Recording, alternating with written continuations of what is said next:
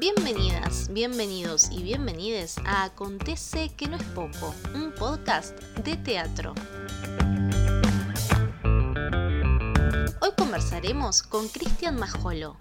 Él es actor, director teatral, coordinador y músico.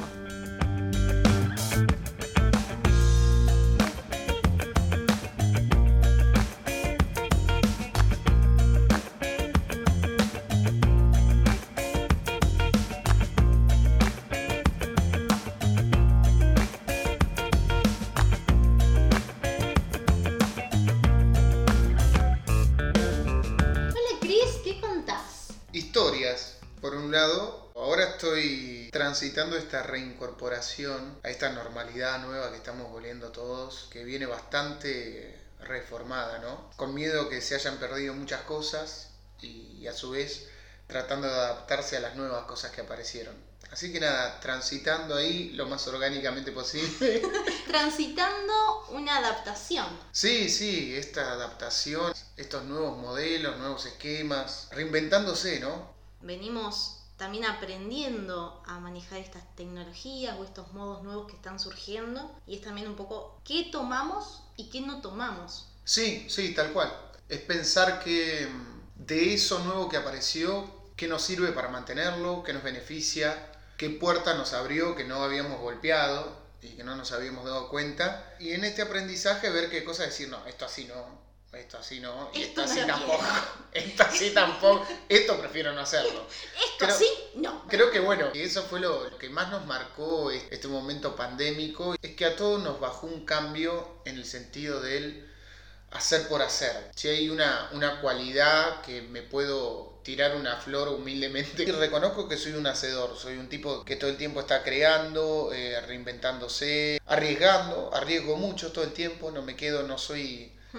No voy a lo fácil, no soy conformista, no, no me quedo en la cómoda. Y también buscas nuevos caminos. Sí, sí, sí. No solamente es como que te quedas, bueno, yo trabajo solamente en esta faceta, sino que tenés un montón de roles que cumplís como Sí. artista. Sí, sí, va, intento hacerlo, no sé si lo hago bien o mal, pero por lo menos lo intento y, y me desafío, ¿viste? Y dentro de ese desafío también trato algunas cosas no tomármelas solo como desafío, sino como deseo.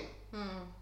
Trato de cambiar esa ecuación de, de en vez de decir, uy, esto es un desafío, no, esto es un deseo. Tal cual, porque si no también creo que queda todo como, bueno, es una lucha, ¿no? Y en cambio el deseo hace que también tenga disfrute. Claro, Y no quede como, ay, tengo que luchar por mis sueños, tengo que luchar por lo que quiero, tengo que... No, también hay que disfrutar ese camino, también hay que ir descubriendo y descubriéndose en ese andar. Y me parece que eso es lo lindo de cambiar esto que decís vos, el deber, ¿no? Con el Mm. deseo. Sí, sí, sí, porque llega un momento que ya estoy podrido de luchar, ¿viste? Todas. Eh, que tenga que ser toda una lucha, que todo tenga que ser un reme, que todo tenga que ser un...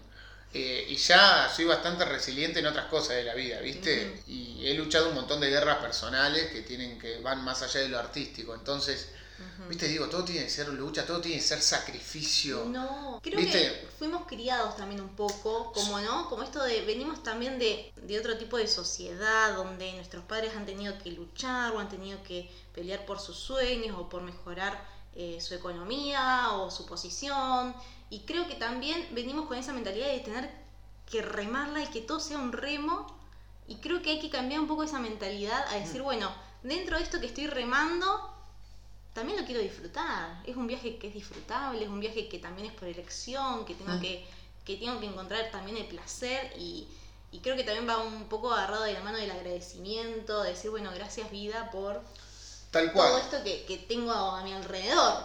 Tal cual, yo, yo hice un cambio hace mucho tiempo, después de, de varios procesos de dirección que fueron estresantes. Más allá del disfrute, terminé muy estresado, eh, muy agotadores, con mucha demanda. Decidí hacer un cambio, empezar a decir hasta acá a proyectos y a gente. Mm. Eh, empezar a decir esto no lo quiero vivir más, porque me di cuenta que me terminaban afectando emocionalmente. Entonces hay una, una cuestión de decir, cambiar la palabra lucha, sacrificio, por esfuerzo la cambié yo. Esfuerzo. Entonces yo entiendo que la vida en general requiere eh, esto de tenés que pelear por tus sueños. No, pelear con nadie. Eh, Nadie está en esto- contra nuestro. Sí, yo siento que hay errores de concepto, ¿viste? Claro. Eh, la pelea, la palabra pelea, eh, la palabra carrera. Nuestra profesión es un camino, no es una carrera, es un Tal camino cual. de búsqueda constante. Mm, Vivimos en una profesión eh, y transitamos que tiene un camino de búsqueda constante, donde por momentos sentimos que estamos subiendo a la cima de la montaña, por momentos sentimos que caemos en picada, que nos tiraron de arriba de un avión y no tenemos paracaídas y nos vamos a estrellar contra el piso con diversos proyectos. Nosotros decimos, uy, subo como pedo de buzo, ¿viste? Sí, sí, y también hay proyectos Eh, que decís, che, ¿cómo fluyó esto? Que al toque salió Sí, y lo que menos apostaba es lo que más funciona. tal cual. O personas, ¿viste? Que vos decís, che, mirá con esta persona la piel que pude tener, lo bien que trabajé, que yo pensé que iba a ser malísimo.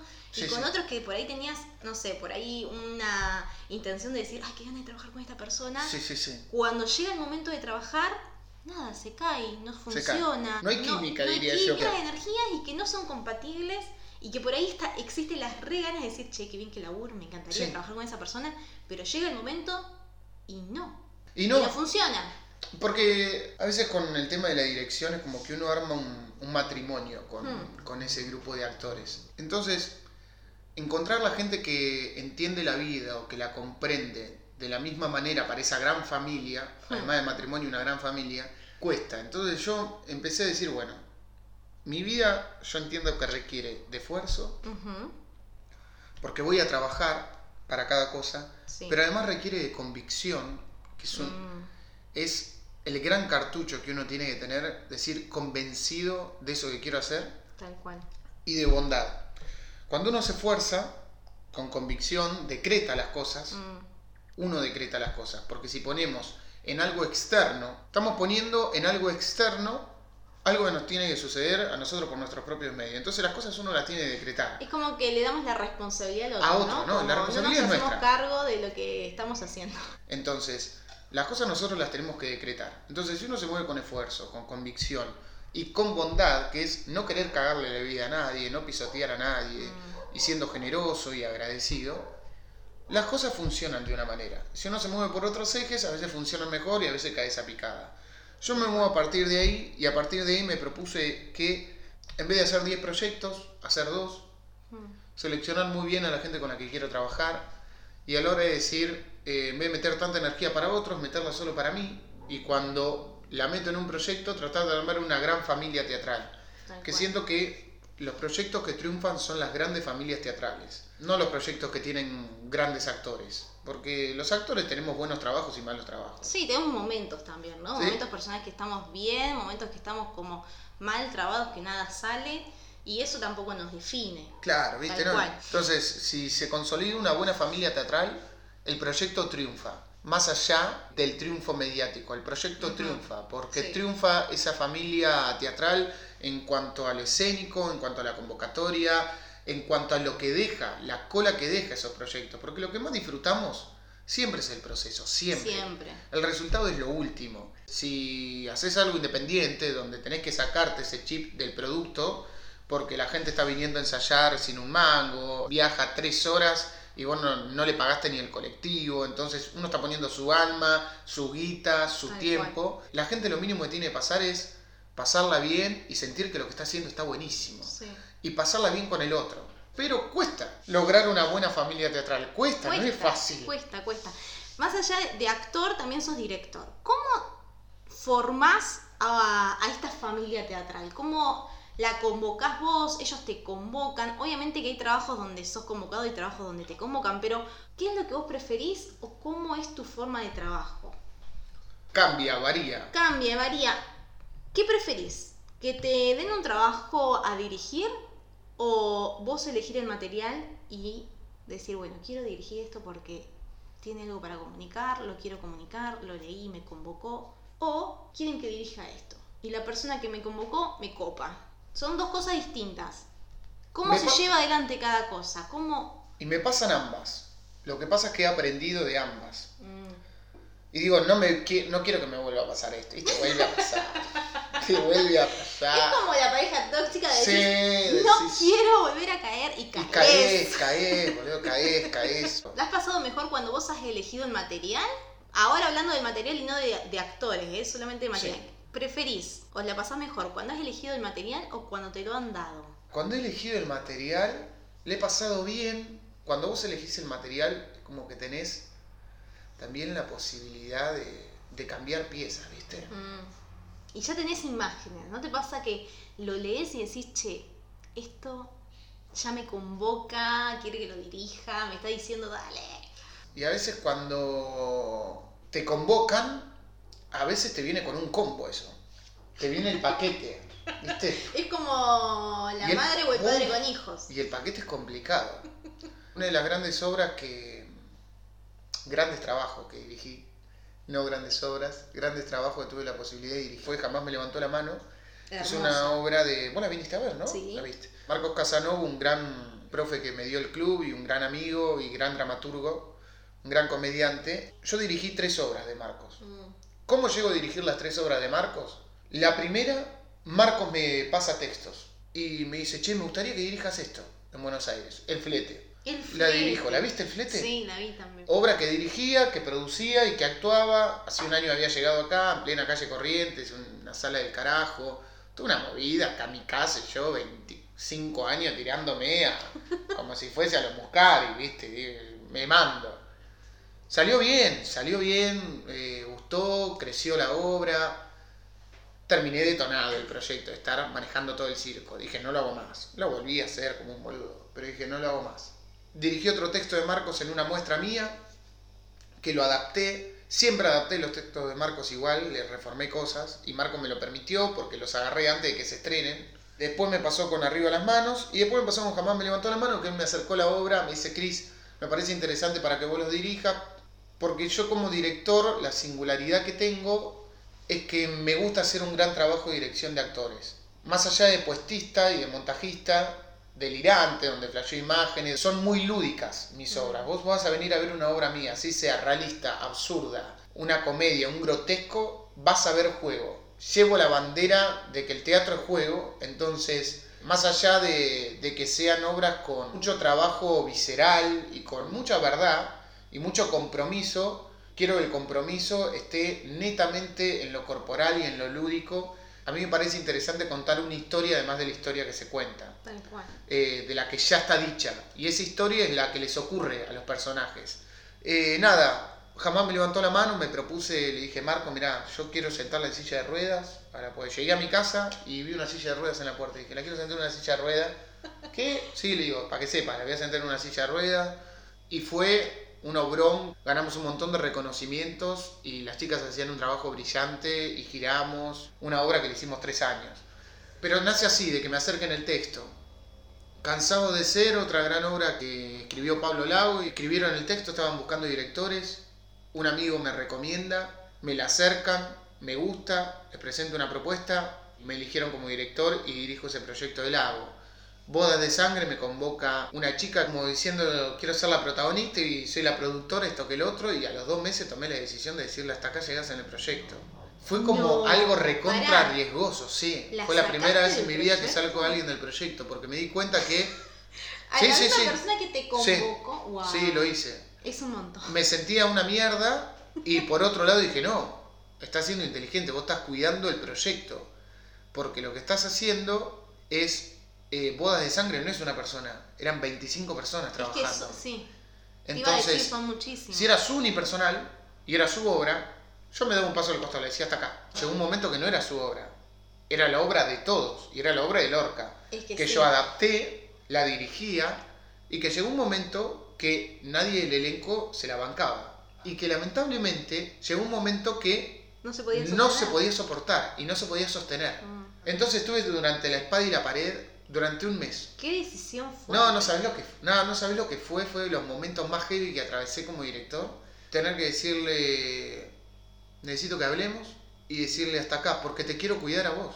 Y sí, Porque yo la quería cuidar a ella. Creo que- Más allá del proyecto, era decir, te vas a exponer con esto. Mm. Creo que la función del director, más allá de, de- de tomar decisiones, también es cuidar a, a los actores. Cuidar a, a sus actores me parece que es una de las tareas principales también. Sí. Dentro de lo que es la dirección. Sí, sí, es cuidarlo y hacer que brille, ¿viste? Mi trabajo es hacer que brille el actor y que la vedette es la obra, no el actor. Tal cual. Entonces, yo bodas ensayaba seis días por semana. Wow. Tenía el equipo dividido en dos días cada uno.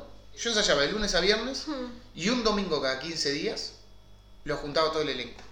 Me sabía los textos de todo, todo. Una semana antes de estrenar, se me baja el que hacía de Leonardo. Mm. Le agarra un, un ataque de, de- Esto lo voy a decir, me importa tres pelotas. Le agarra un ataque de, de estrellismo y deja clavado en pleno teatro Chacarerian un equipo de 25 personas. En ese momento gastamos 200 lucas para hacer la obra. Gasté yo que conseguí de subsidio. Claro, porque la de productora, cuando eh, se dio cuenta que había que poner plata para hacer teatro, que había que pagar los la sala de ensayo, que había que pagar esto, que había que conseguir cosas. Sí. También, viste, yo voy a ser productora y había puesto 5 mil pesos y ya no quería poner más plata. Digo, ¿con qué, o- ¿con qué plata vamos a montar una obra? 200 lucas gasté para montar bodas. Nadie sabía eso, lo sabía yo solo. Es un montón. Pedí subsidios, eh, conseguí auspiciantes, esto. hicimos una producción comercial en Sí, el sí. Teatro Chacareria. Se nos baja el actor y fue, ¿qué hacemos? Y yo digo, no puedo cancelar un proyecto. No. Hace seis meses que venimos ensayando. Empezamos a ensayar en febrero, fines de enero y estrenábamos el 4 de agosto. Me tuve que subir yo al escenario a reemplazar a Leonardo y fue pasar de ser el director y autor Y del circo y productor, actor en escena. O sea, cumplías cuatro roles. Yo estaba listo para reemplazar en un momento al novio que lo llamaron y quedaron en una gira por Europa y lo tenía que reemplazar cuatro funciones. Ya me hinchaba los huevos, pero digo, listo, lo voy a hacer. De repente tuve que pasar a reemplazar a Leonardo y conseguir un reemplazo para el novio. Todo en un mes. No, es un montón. Yo volví a mi ¿Qué casa, me sabía los textos de todo, ya hasta de la luna, y en una semana, en dos ensayos, tuve que salir a la cancha. Imagínate el estrés que me provocó bodas. Yo estaba dirigiendo bodas, a su vez, tenía jamás me levantó la mano, tenía cansado de ser en gira, y yo estaba actuando en otras dos, en Dormir en el Agua, Mm, el unipersonal, y en Ballet Parking, una apuesta de la obra de Chávez. Cuando paré con todo, me Sí. cayó el estrés y la presión de todo, de plata, de toda la gente. Entonces digo, me han pasado procesos distintos. Ballet Parking los chicos la venían haciendo hacía 10 años y estaban aburridos de lo que estaban haciendo. y Me dijeron, Cris, queremos hacer esta obra que nos dirijas vos, pero hacela nueva. Y le hice nueva. Y los chicos amaron esa apuesta y la siguen haciendo. Ya se la liberé, que la hagan cuando se les antoje. Eh, como que me han pasado cosas así distintas, ¿viste? O, Mm. o Finado sí, muerto no, y a qué piso vas, cae, eh, Finado sí, cae la autora con el texto diciéndome quiero que me dirijas con esto, y soy productora, pero Mónica eh, es otra clase de persona, y funcionó, y funcionó la obra, y funcionó el proyecto. Sí, hay, hay Eh, energías compatibles. compatibles. Como decíamos hoy más adelante. Eh, ¿A qué piso vas? También fue complicado. ¿Eso le hiciste vos a la adaptación? Sí, de- era una obra española. Eh, siempre las termino adaptando las obras. Siempre termino adaptando. Bueno, Finado sí, muerto no, le agregué otra escena que no estaba y adaptando cosas y haciendo una apuesta muy lúdica en un espacio reducido, un ascensor. Mm, Cuando un proyecto lo dejo hacer no tiene que ver por algo conmigo, sino por algo que sucede entre los actores, que yo trato de mantener la armonía, pero todo el mundo es muy especial para trabajar, ¿viste? Sí, tal cual. y, y se van se van desgastando y cosas que se van desgastando por eso he vivido procesos muy lindos y procesos que terminaron y dije listo Ya está, hasta acá llegué. Hasta acá llegué porque pensás que no se van a volver a repetir y hay cosas que se vuelven a repetir Es que el ser humano es cíclico también. sí sí sí sí es, sí es así, volvemos a empezar. Incluso cuando decimos listo, hasta acá llegué, muchas veces decimos, bueno, lo intento una vez más, capaz que ahora es distinto, o capaz que ahora, bueno, modifico tales cosas. Vos decías que trabajabas con tus actores de una forma lúdica y que eso caracterizaba tu, tu laburo. Hmm. ¿Cómo es un proceso de, por ejemplo, un ensayo tuyo? ¿O cómo es el proceso ese que empezás a jugar? ¿O qué le propones a tus actores? Ya sé que depende mucho también de la obra, ¿no? Pero tomando de cuenta esto de que es lúdico tu proceso, que es distinto a otros actores que muchas veces trabajan específicamente, no sé, trabajo de mesa o de texto o con acciones ya específicas que indican las didascalias. ¿Cómo es particularmente el tuyo? al principio vas a sentir que venís a entrenar con un profesor Ujú. Hay actores que se te han como eh, dicho, che, dale, quiero... el que el que cayó así lo bajé un ondazo y a los dos ensayos se dio cuenta que estaba bien lo que estaba haciendo porque me ha pasado que Hay actores más ansiosos, ¿viste? Que te dicen, no, dale, yo quiero ya actuar, no quiero estar jugando o haciendo... Yo Claro, no, clase. A mí me encanta descubrir qué trae. No quiero descubrir en el proceso cuando estoy dos semanas antes de ensayar, decir, ah, este tipo podía hacer esto, Mm. antes de estrenar. Entramos y listo, vamos a contar una misma historia. Entonces la escuelita que tiene cada uno la deja afuera, porque acá la escuela que vamos a construir es la nuestra en común, es nuestro universo. Imagínate dirigir Lorca, 16 actores en escena, cada uno como se hacía Lorca, sabía, ¿viste? Y tenés un actor de 18 y un actor de 70, Y que el actor de 70 que ya hizo tres obras de Lorca, y el de 18 que no sabe ni quién es. Entonces decís, ¿cómo hago? ¿Cómo cuento un mismo Lorca? Un mismo código de actuación ya. Implementar una misma poética, un mismo universo. Así como me pasó con con todas las obras, con todas, yo apunto a que se encuentren primero los actores, que se conozcan. Y te hago jugar con el físico primero.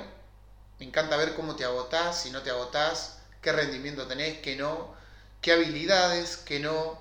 Te hago jugar emocionalmente. Me encanta descubrir qué es lo que le esquivás el culo a la jeringa, como digo yo. Muchas veces le esquivan el culo a la jeringa a los actores, ¿viste? Y dicen, no, esto no. Eh, te hago tirar en el barro, ¿viste? Yo siento que hay dos maneras de hacer un proceso. Eh, es como cruzar un río. Uno tiene dos maneras de cruzar el río. Y tenés la opción de que a 50 metros tenés el puente, vas caminando, subís el puente, fu, en tres minutos lo cruzaste, o te tirás a nadar al río contra la corriente y salís del otro lado destrozado, todo clavado, lleno de alambre púa, con la cara rota. Y sangrando también. Sangrando mucho, mucho, mucha sangre. ¿Cruzás o no cruzás? Yo me tiro a nadar al río. Para cruzar por el puente que pase otro. Llama a otro. Yo te tiro a que nades en el fango. Te han hecho ahí como un... No, yo no quiero ensuciarme, quiero... Si está a 50 metros el puente. El que no se ensucia termina quedando a desnivel de los otros y después se arrepiente. Pero lo lindo es que me ha pasado con los procesos que yo he dirigido gente de mucha trayectoria, gente muy famosa para el ambiente, gente muy respetada, y yo me guardo en el alma que vengan y me digan, yo te agradezco porque nunca en la vida me dirigieron así, porque nunca atravesé un proceso así, porque a los 75 años me volaste la cabeza con esto. A mí que Mancay Espíndola me diga algo así es como No, es el Eh, mejor halago que podés recibir. Pilar de Teatro por la Identidad, dramaturga hace 35, 40 años, actriz de renombre, y que me diga algo así. Así como te digo a Mancay, un montón, ¿viste? Entonces digo, Mm. te va a decir gente, che, eh, no, eh, con Cristian laburé de otra manera. ¿Me equivoco? Obvio que me equivoco. ¿Le pifio? Obvio que le pifio. Pero experimento. No me quedo con lo primero que trae y la cómoda que trae el actor. Quiero verlo, quiero ver qué paleta de colores tiene, ¿viste? Yo entiendo que nosotros somos una esponja y que entiendo que escénicamente somos emoción, una emoción que flota, luego cuerpo y luego voz, por último el texto. Entonces desde ahí trabajo, desde ahí enseño teatro también. Mi proceso es, te hago trabajar, te hago jugar, te hago encontrarte con el otro y después de encontrarte con el otro te empezás a encontrar con vos mismo. Entre medio, sin que te des cuenta, empiezo a elaborar cosas de lo que sucede en la obra, del grueso, del argumento, de la historia, Tal cual, de Em, lo que quieres contar. de lo que quiero contar. Porque como en el proceso estamos trabajando ahora juntos y que Sí. estamos dirigiendo y que es una obra muy compleja, que tiene cosas poéticas, pero que no tiene didascalia, entonces no saben ni dónde están, ni quiénes son, ni qué están haciendo, uno no puede hablar de una pareja que se rompe si esa pareja nunca apareció. Tal cual. Si Sí. esa pareja primero no se encontró para romperse. ¿Me entendés? Sí. Entonces yo como preciso primero trabajar que se encuentren ellos, para decir, Mm. ahora esto lo destrozamos. Me parece básico. Sí, sí. Detesto ensayar en las casas, detesto. detesto. Porque el teatro tiene una magia que cuando hay una luz Aparece otra cosa. aparece, aparece un universo. Vos estás en una sala de ensayo, prendiste una luz, está todo apagado, hay convención. Vos estás en tu casa, mirás, mirás la ventana, mirás el ladrillo que se está por caer, ves la puta heladera que estás podrido de ver todos los días, sentís que pasa el coso, pasa el perro y torea, suena el teléfono, pierde la canilla, viste, Sí, sí. la vivencia y Sí, el vas a tránsito. ver que, que aparece otra cosa. Otra vas a cosa. decir, che, ¿cómo lo viví? ¿Cómo lo sentí? ¿Cómo lo atravesé? Uf, por eso amaría tener mi sala en algún Oh. momento. Una sala que sea una caja negra nomás con un Sí. cenital, no pido más, ¿viste? sí, un sí, frenel de frente, chao. Eh, ¿Viste? Y ya está, no pido más que eso. Y yo te puedo, te construyo el mundo que quiera. ¿Y aceptás las propuestas que te dan los actores o sos bastante como no? Mm. No, esto es lo que yo quiero, esto es lo que... Me encanta que me propongan, me encanta. ¿Y qué pasa si no te proponen? ¿Te, pa- te ha pasado que no te proponen Obvio. nada? Por eso los hago jugar. Porque donde yo veo que no, no hay una creatividad innata, sino que esperan que le digan, lo hago jugar. Y lo hago y le digo, ¿te acordás del ejercicio que hicimos de... Listo, hacémelo como el payaso maldito. ¿Qué? Dirá otra que está al lado. Sí, un ejercicio que hicimos. Ah, Pero entonces, ¿qué querés que sea un Ah. payaso maldito? No, No. entiendo. tomá la esencia de eso. Claro, tomá la Porque esencia. te deben haber dicho eso. Sí, sí, sí, no, a veces tengo que Pero sos un obvio. deportista, ahora querés que sea un payaso. Si hay algo que yo digo siempre que aclaro cuando empiezo a dirigir, ya estamos hablando de eso, es, yo quiero contar una historia. Tengo un punto de vista de qué es lo que quiero contar. No tengo todas las respuestas a todo. Hay cosas que las voy a resolver sobre la marcha.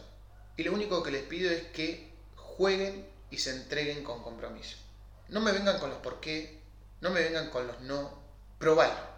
Probémoslo. Después Probémoslo, después si no funciona, bueno, yo lo voy a sacar. Tal cual, no va a quedar si no funciona, pero...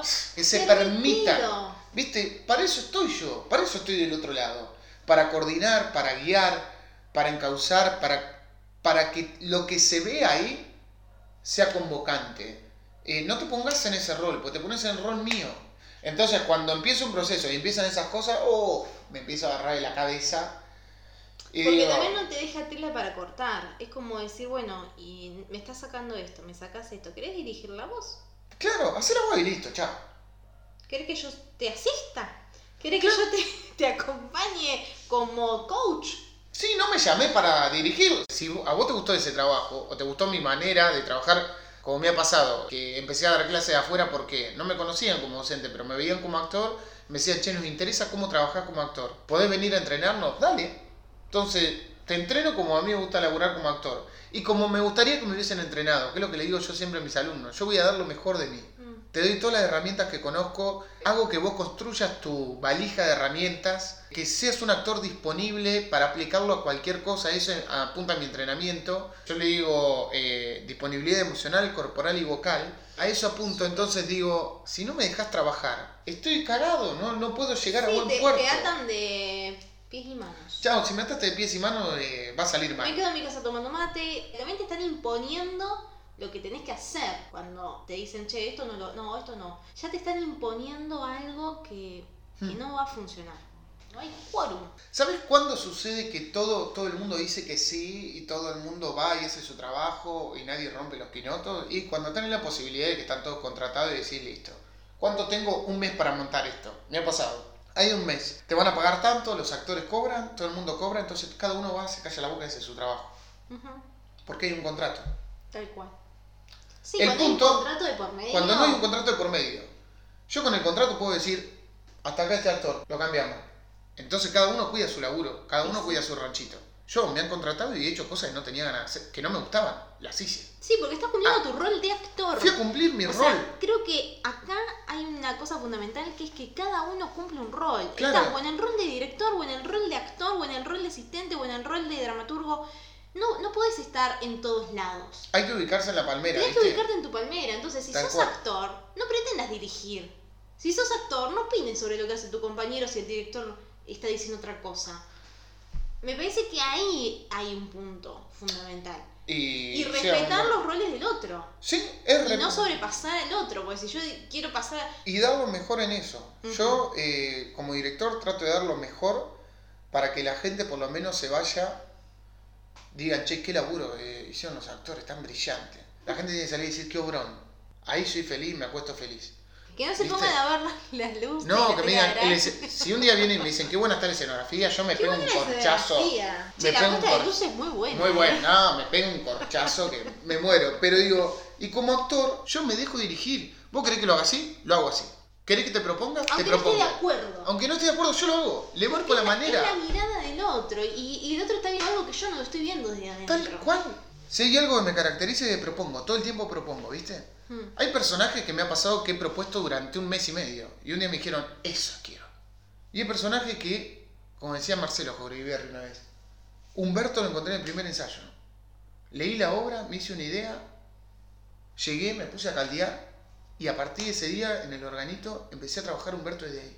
Y a veces el proponer uno modifica el resto. Mm, sí. Yo siempre entiendo que el otro tiene algo más interesante que yo para mostrar. Siempre, trabajo de ahí. Yo cuando trabajo en una escena, trabajo con un compañero, yo entiendo que el otro siempre tiene algo más interesante que yo. Entonces me adapto. No sé si más, porque el decir tiene algo más interesante también nos pone a nosotros un poco más abajo. Más que yo tiene otra cosa. Y a ver cuál es esa otra cosa que tiene para proponer que yo por ahí no estoy viendo o no estoy pudiendo proponer.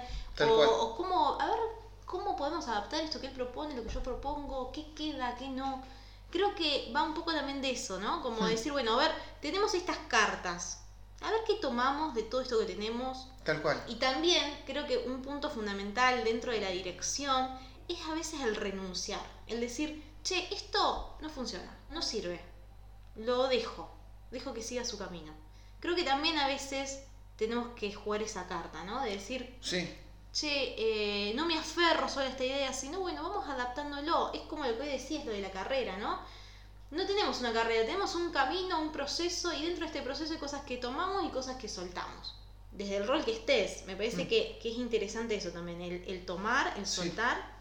Sí, sí, y la, la renuncia es una palabra clave que dijiste, que puede ser renuncia, puede ser ceder, puede ser adaptarse. Por eso a mí me sucede que me gusta no saber el cómo, porque lo que quiero contar, el qué se cuenta lo dice la obra. Sí. El qué quiero contar yo es, al- es mi punto de vista sobre eso que se cuenta. Sí. Y el cómo se cuenta, a veces tengo una idea o tengo 10 ideas, entonces las quiero probar. A ver cuál es la más ¿Cuál es interesante la que como conviene espectador. para estos actores, para esta apuesta, para mí, en este momento? Yo he tenido la, la dicha de contar de asistente a veces con mi pareja, que es directora de cine, y me ha acompañado, eh, no como asistente de dirección, sino viniendo a ver ensayos o algo, y me dice, lo que vos querés contar está buenísimo, ¿cómo lo querés contar? Pero no te da con estos actores, no logran comprenderlo. Listo, lo tengo que renunciar, ir por otro lado. Sí, o renunciar o, ver de qué forma puedo comunicarlo. Bien. Creo que una de las cosas de- del director es cómo comunico lo que quiero mostrar. Bueno, y a veces ha pasado que en un proyecto donde hay mucha gente, muchos lo entienden ese cómo, les hace el clic. Que es como la actuación, que es un proceso, hay un día que te hace el clic y dijiste, esto es habitar algo. A veces es un error de comunicación y a veces hay algo innato que decís, no lo van a comprender. Entonces, es buscar ese equilibrio. Porque trabajamos con la esencia de uno. Es fundamental el poder elegir con quién quiero trabajar. Eso es lo que me planteé post pandemia. Dije, voy a empezar a elegir con quién quiero trabajar verdaderamente. A lo sumo que sea un trabajo que yo hago porque me contrataron y digo, bueno, me la tengo que fumar porque estoy bien así. Si no estoy contratado, donde le tengo que rendir cuentas a alguien, ¿viste? Eh, y empecé a elegir qué tengo ganas de hacer y qué no. Estos últimos años me, me dediqué mucho a mis unipersonales porque me di cuenta que metí energía en 3, 4, 5, 6 proyectos y Sí, sí. llega un momento que te absorbe tanto que digo, ¿y ¿para qué meto toda esta energía acá? Listo, se la metí a los unipersonales. Terminé haciendo más funciones a la semana. Y me decían, ¿no estás roto? No, ¿sabes por qué? Porque no estoy renegando con nadie. Mm, ¿Con quién reniego? Con el técnico que tengo que llegar yo y colgar el tacho porque no tiene ganas. Sí. Con que se me corta la luz en medio de la función. Con que llego y no colgaron el afiche. Con lo que sea. Sí, sí, pero son cosas Pero no un poco de más banales que Claro. se solucionan en el momento y no tenés que lidiar con solucionarle la vida al actor. Es que a veces hay una demanda del otro lado y cuando el cuerpo para te cae la factura. Es colectivo el teatro, Sí. pero hay mucho egoísmo a veces, ¿viste? Creo que justo se suma los egos, ¿no? Es como que Sí. el teatro no- nos gusta que nos vean, estamos ahí expuestos y, y me parece que a veces juega un poco en contra de los egos que cada uno trae consigo. Sí, que yo creo que hay un error de concepción del ego, que siento que el artista tiene que tener ego. Sí, ¿para qué? Para subirse a un escenario, Y bancarse. bancarse que 500 personas le estén mirando y ese artista tenga la convicción para decir, esta gente no me puede dejar de mirar. Ujú. Y no puede dejar de mirar lo que estoy sucediendo.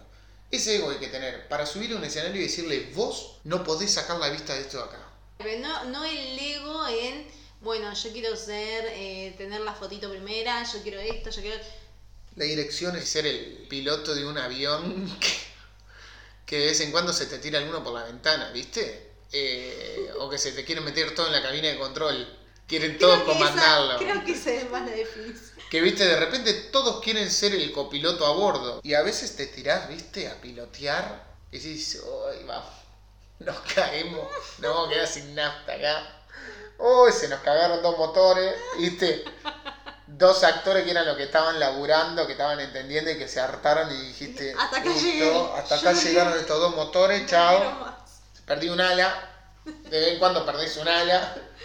Se te descompone alguno, viste, en el baño. Y el asistente que está tipo azafato a bordo, viste, tratando de, de atender las necesidades. Y viene y te dice esto, esto, y al final estás vos involucrado.